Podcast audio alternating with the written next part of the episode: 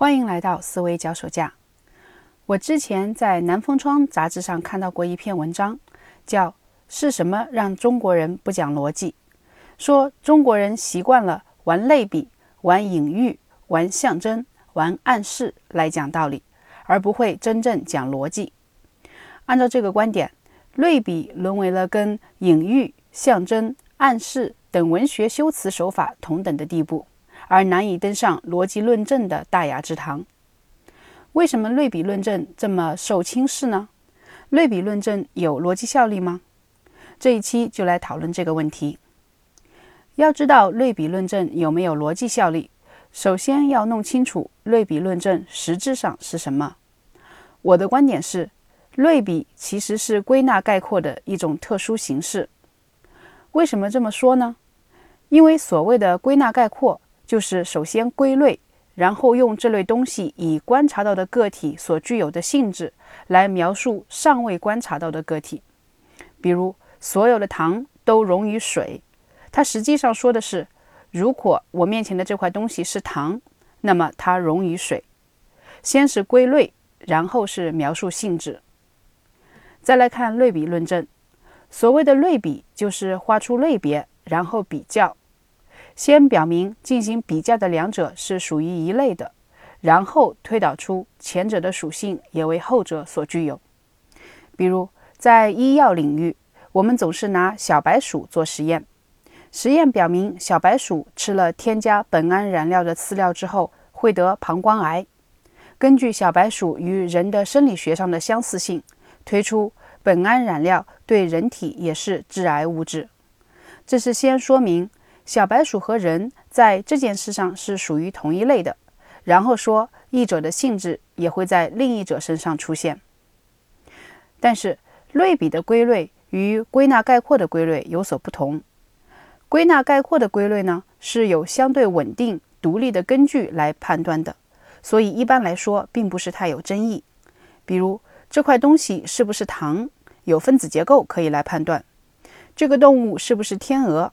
可以由生物学的根据来判断，但是在类比论证中，我们把小白鼠和人体归为一类，这其实是画出了一个新的类别，而不是自然产生的类别。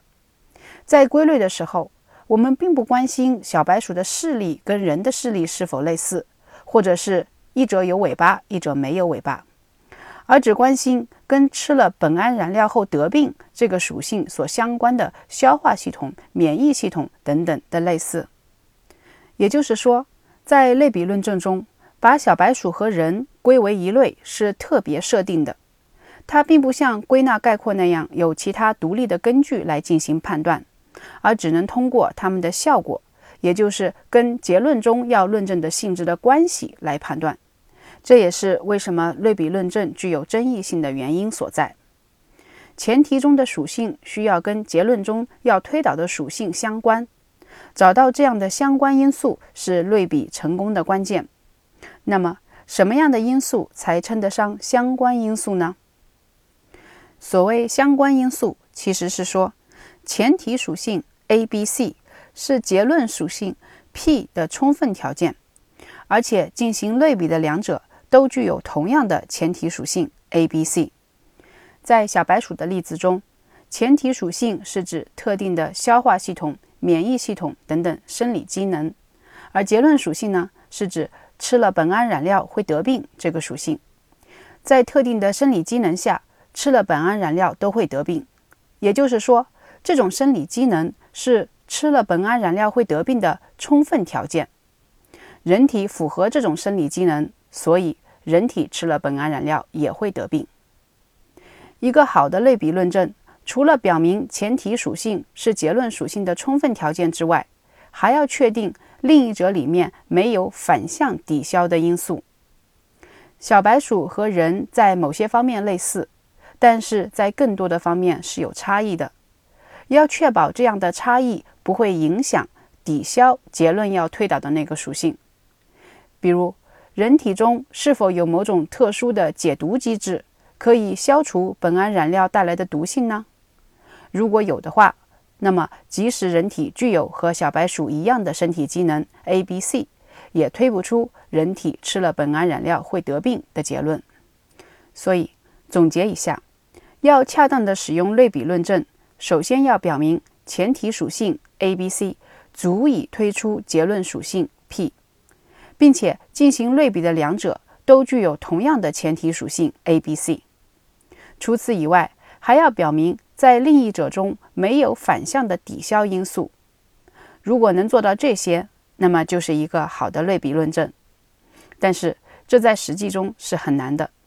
这就回到开头的那个问题：类比论证有逻辑效力吗？前面我说过，类比其实是归纳概括的一种特殊形式，所以类比论证的效力跟归纳逻辑的效力是一致的。不同的归纳论证的效力程度会差别很大，类比也是一样，不能一概笼统地说类比论证没有逻辑效力。不过，类比论证也确实有一些特殊的原因，使得其论证效力经常不是很高。第一是，类比往往是基于日常经验，而非系统性的深入研究。这使得我们难以确定地表明前提属性是结论属性的充分条件。我们观察到的属性可能是由另一个更深层次的原因导致的，比如两种看起来一模一样的蘑菇，一种有致命毒性，一种是无害的。只根据观察性质来进行类比，而没有找出其中真正的相关因素的话，很可能做出错误的决定。第二呢？是类比，往往是根据个例归纳出一个规律，然后再推导到另一个个体上。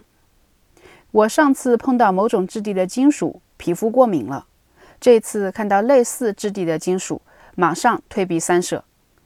当然，根据个例概括并不一定不可靠，我上一期就讲过这个问题。但是，根据个例意味着样本量很少，这毕竟让我们的认识受到局限。客观上是不利于我们找到真正的相关因素的，自然也就降低了类比可靠的概率。第三个重要因素就是类比也分不同的种类，而它们的可靠性呢又很不一样。前面举的小白鼠和人体的类比叫做因果类比，是关于物质世界中的因果关系的。除此以外，还有一种叫做先例类比。他们是关于人类社会中的规则的，比如律师辩护的时候会援引先例，证明现在的这个案子跟之前的某个案子类似，那个案子中是如何判的，所以现在这个案子也应该这样判。对于因果类比，我们可以通过实验来验证，但是关于人类社会事物的先例类比，则很难通过实验来验证，也就更加难以确定。前提属性是否为结论属性的充分条件，所以论证也更具争议性。